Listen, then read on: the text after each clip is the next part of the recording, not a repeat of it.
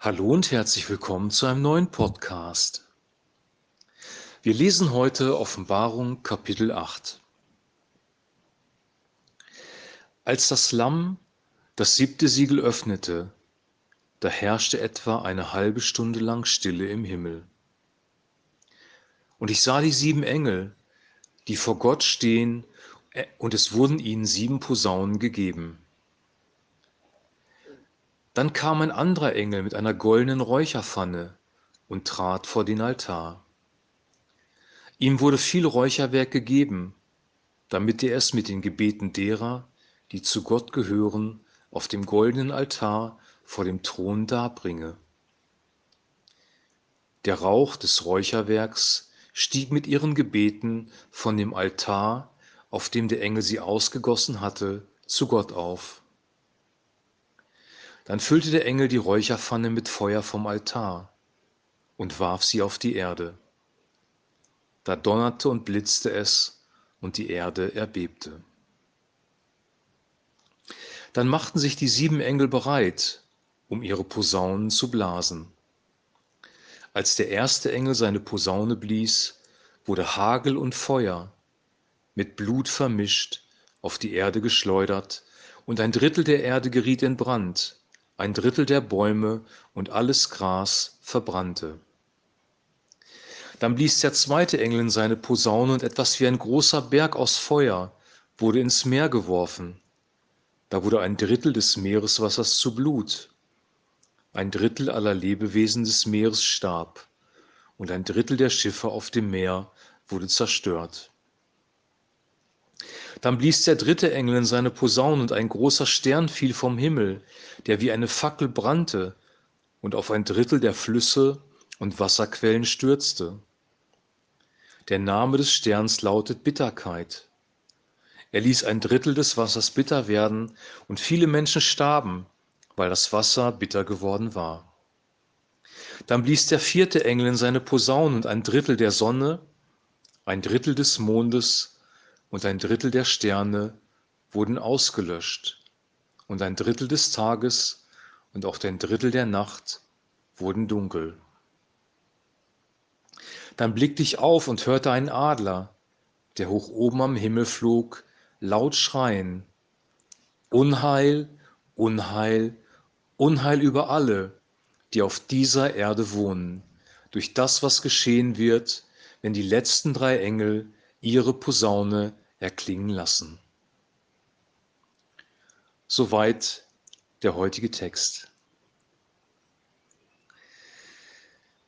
Zunächst sind wir noch bei den Siegeln und das siebte Siegel wird gebrochen und dann passiert etwas sehr Erstaunliches, nämlich eine halbe Stunde Ruhe im Himmel. Kein Ton, kein Geräusch, kein gar nichts. Eine halbe Stunde Ruhe. Was diese halbe Stunde Ruhe bedeutet, wissen wir nicht, aber nach dieser halben Stunde Ruhe bricht etwas los, nämlich das Gericht, das über die Erde kommt. Und zwar diesmal in einer übernatürlichen Art und Weise. Wir haben über die, ähm, über die Siegel gesprochen und gesehen, dass das Dinge sind, die wir auch in unserem normalen Leben kennen, wie Kriege, Hungersnöte, Seuchen. Und hier werden jetzt plötzlich durch die Posaunen Plagen ausgelöst, die eine andere Dimension haben, nämlich eine Dimension des Übernatürlichen. Und ähm, diese Posaunen, sie kündigen wirklich Gericht über die Erde an. Wenn die erste Posaune erschallt von dem ersten Engel, dann fällt Hagel mit Feuer und Blut vermischt auf die Erde und ein Drittel der Erde gerät in Band und die Bäume und das Gras verbrennen. Und das ist übernatürlich. Hagel mit Feuer vermischt. Eigentlich passt Hagel und Feuer überhaupt nicht zusammen. Eiskristalle und Feuer, das geht eigentlich nicht miteinander, aber hier Übernatürlich passiert genau das. Und es wird für jeden sichtbar sein, weil ein Drittel der Erde dadurch vernichtet wird. Bei der zweiten Posaune wird etwas wie ein großer Berg ins Meer geworfen, also etwas sehr, sehr Großes.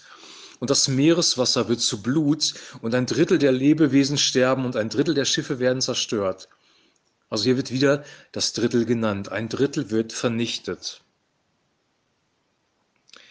Bei dem Blasen des dritten Engels wird ein Stern vom Himmel fallen auf die Flüsse und Wasserquellen und auch dort werden ein Drittel der Wasser ja, verseucht. Hier steht, dass sie bitter werden, aber sie werden dann verseucht, weil viele Menschen an dem Wasser sterben.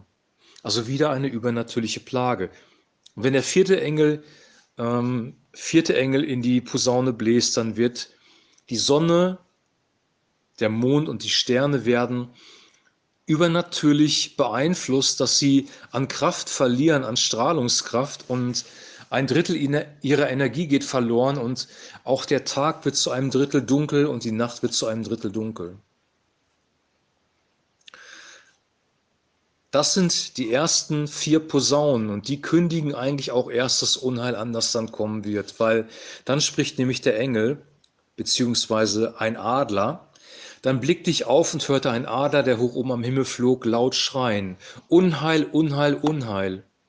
Über alle, die auf dieser Erde wohnen, durch das, was geschehen wird, wenn die letzten drei Engel ihre Posaunen erklingen lassen. Also hier wird das Gericht angekündigt über alle, die auf der Erde wohnen, alle Menschen. Und ich möchte nochmal zurückgreifen auf das, was ich beim letzten Mal gesagt habe. Ich glaube, dass hier die Christen, die, die mit Jesus leben, schon entrückt sind in die Wolken. Weil wir werden nicht mehr von Gott bestraft werden, weil wenn wir Christus angenommen haben und akzeptiert haben, dass wir schuldig sind vor Gott und dass er unsere Sünden gesühnt hat, dass wir aus Gnade durch das Geschenk Jesus Christus gerettet sind, dann kommen wir nicht mehr ins Gericht. Das sagt die Bibel sehr klar. Und hier beginnt schon das Gericht. Gericht ist nicht nur der Tag, an dem die Menschen vor dem Thron Gottes stehen, sondern hier wird Gericht ausgeübt über die Erde, so wie es bei der Sintflut auch war. Da hat Gott durch Wasser ähm, Gericht ausgeübt über die Erde und hier übt er wieder Gericht aus über die Erde und dieses Gericht trifft die Menschen, die dort sind. Hier fallen mehrere Dinge auf, nämlich einmal, dass ein Räucheraltar am Thron Gottes steht, wo eine Räucherpfanne mit, mit Weihrauch, mit Räucherwerk ähm, aktiv ist und die Gebete der Heiligen mit dieser Räucherpfanne in Verbindung gebracht werden. Und dann gießt dieser Engel Feuer vom Altar auf die Erde aus und dann geschehen die Posaunen und dann geschehen die Plagen. Dann füllte der Engel die Räucherpfanne mit Feuer vom Altar und warf sie auf die Erde. Dann donnerte und blitzte es und die Erde erbebte. Donner, Blitz und Erdbeben kündigen diese vier Gerichte, die wir gerade besprochen haben, an.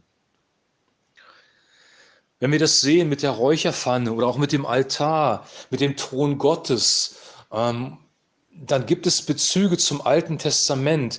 Die Plagen, das Wasser zu Blut verwandelt wird, sahen wir auch in Ägypten schon, als das Volk Israel aus Ägypten ausgezogen ist. Da gibt es Parallelen zum Alten Testament und das zeigt sehr deutlich, dass Gott sich nicht geändert hat. Er nimmt Sünde immer noch sehr ernst. Er ist immer noch ein gerechter Gott. Er ist immer noch derjenige, der Gericht bringen wird. Wir kriegen manchmal den Gott des Neuen Testamentes und den Gott des Alten Testamentes nicht zusammen, weil wir die Barmherzigkeit Jesu sehen in seinem Lebenswandel hier in den drei Jahren auf Erden. Wir sehen, wie er Menschen geheilt hat, wie er vergeben hat, wie er dämonisch Belastete freigesetzt hat. Er hat die Liebe und die Barmherzigkeit Gottes in einer Dimension gezeigt, wie es nie vorher der Fall war. Er hat die Güte Gottes auf die Erde gebracht. Er ist für uns am Kreuz gestorben. Er hat ausgerufen, vergib ihnen, denn sie wissen nicht, was sie tun. Er ist barmherzig, voller Barmherzigkeit. Aber hier in dieser Szene, in der Offenbarung wird klar, dass sich Gott nicht geändert hat. Er ist auch gerecht. Er wird mit Gericht auf diese Erde kommen. Ob du das glaubst oder ob du das nicht glaubst, ist nicht entscheidend, sondern die Bibel sagt sehr klar, Gott wird die Erde richten, wie er es schon einmal getan hat. Wir können nicht nur über den lieben und barmherzigen Gott sprechen, sondern wir brauchen auch den Gott des Gerichts, die Furcht vor der Sünde und die Furcht vor Gott. Und wenn die Bibel von Gottes Furcht spricht, von Furcht vor Gott, Viele sagen, dann ist Respekt gemeint. Das stimmt aber nicht. Es ist wirklich Furcht gemeint. Wir, wir, wir sollen Gott fürchten. Wir sollen vor ihm Respekt haben, weil er diese Gerichte bringen wird und weil er immer noch ein Gott der Gerechtigkeit ist. Und der einzige Ausweg für dich und für mich ist Jesus Christus, ist sein vergossenes Blut am Kreuz. Das müssen wir für uns annehmen. Und wenn wir das angenommen haben, dann sagt die Bibel, wir kommen nicht mehr ins Gericht.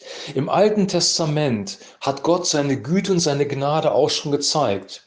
Als er die eherne Schlange hat aufrichten lassen in der Wüste, als das Volk gesündigt hat, da durften sie durch Gnade errettet werden, indem sie auf die eherne Schlange gucken und äh, mussten nicht sterben. Oder bei König David hat Gott sehr viel Gnade ausgegossen in seinem Leben. Deswegen hat David diesen wunderbaren Psalm geschrieben, der Herr ist mein Hirte, mir wird nichts mangeln. Die Gnade Gottes war im Alten Testament auch schon präsent. Im Neuen Testament ist das Gericht und die Gerechtigkeit ebenso präsent. Das sehen wir Ananias, bei Ananias und Sapphira, die wegen einer Lüge von Gott gerichtet worden sind. Oder König Herodes, der wegen Hochmut und Arroganz von Gott gerichtet worden ist.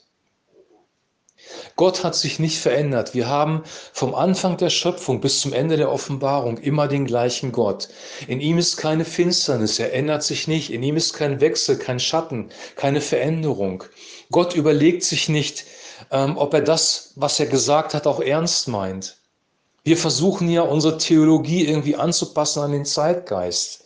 Dinge, die uns nicht bequem erscheinen für die Menschen, die nehmen wir weg, weil wir in einer anderen Zeit leben. Wir sehen moralische Dinge heute anders als vor 60, 70 Jahren. Und das ist kein langer Zeitraum. Aber Gott verändert sich nicht. Das, was Jesus uns mitgegeben hat in der, in der Bibel im Neuen Testament, in seiner Bergpredigt, in seinen Endzeitreden, das gilt heute auch noch. Kein Punkt, kein Wörtchen davon wird weggenommen, wird wegfallen. Wir müssen ihn ernst nehmen, so wie er ist. Und da haben wir alle, mich eingeschlossen, sehr viel Nachholbedarf, was die Furcht Gottes angeht. Im Alten Testament sagen die Sprüche, dass die Furcht Gottes der Anfang der Weisheit ist. Wenn du in deinem Leben Weisheit haben willst, die Furcht Gottes ist der Anfang der Weisheit. Wenn du meinst, du könntest leben, wie du willst, weil Gott ist ein lieber Papa, der auf dem Thron sitzt mit einem weißen Bart, sich nicht bewegt und den ganzen Tag nur lächelt, dann bist du einem Trugbild aufgesessen. Dann wirst du dich erschrecken eines Tages, wenn das Gericht wirklich vollumfänglich auf die Erde kommt. Und ich möchte dich und ich möchte mich ermutigen, dass wir die Bibel im Ganzen lesen, auch das Alte Testament, um den Gott, der das Universum geschaffen hat, besser kennenzulernen, in seiner Gerechtigkeit und in seiner Liebe in seiner Heiligkeit und in seiner Barmherzigkeit. Das alles sind Aspekte Gottes, die wir kennenlernen dürfen. da haben wir mega viel Nachholbedarf, besonders was Gerechtigkeit, Heiligkeit und Gottes Furcht angeht. Wir haben eine Offenbarung bekommen in der Reformation von der Gnade und Barmherzigkeit Gottes, von der Güte Gottes. Was uns in der heutigen Zeit fehlt, ist eine Offenbarung von Gottes Zorn, von seiner Gerechtigkeit und von seiner Heiligkeit. Und diese Offenbarung, die wünsche ich uns als Gemeinde, die wünsche ich dir und die wünsche ich auch mir. Und trotzdem dürfen wir uns bei ihm bergen, weil wenn wir an Jesus glauben, kommen wir nicht mehr in das Gericht. Wenn die Liebe Gottes unser Herz erfüllt, werden wir auch Respekt und Ehrfurcht vor ihm haben. Wenn die Liebe Gottes unser Herz erfüllt, wenn wir Jesus lieben, werden wir seine Gebote halten. Wenn die Liebe Gottes unser Herz erfüllt, dann werden wir Sünden in unserem Leben bekämpfen.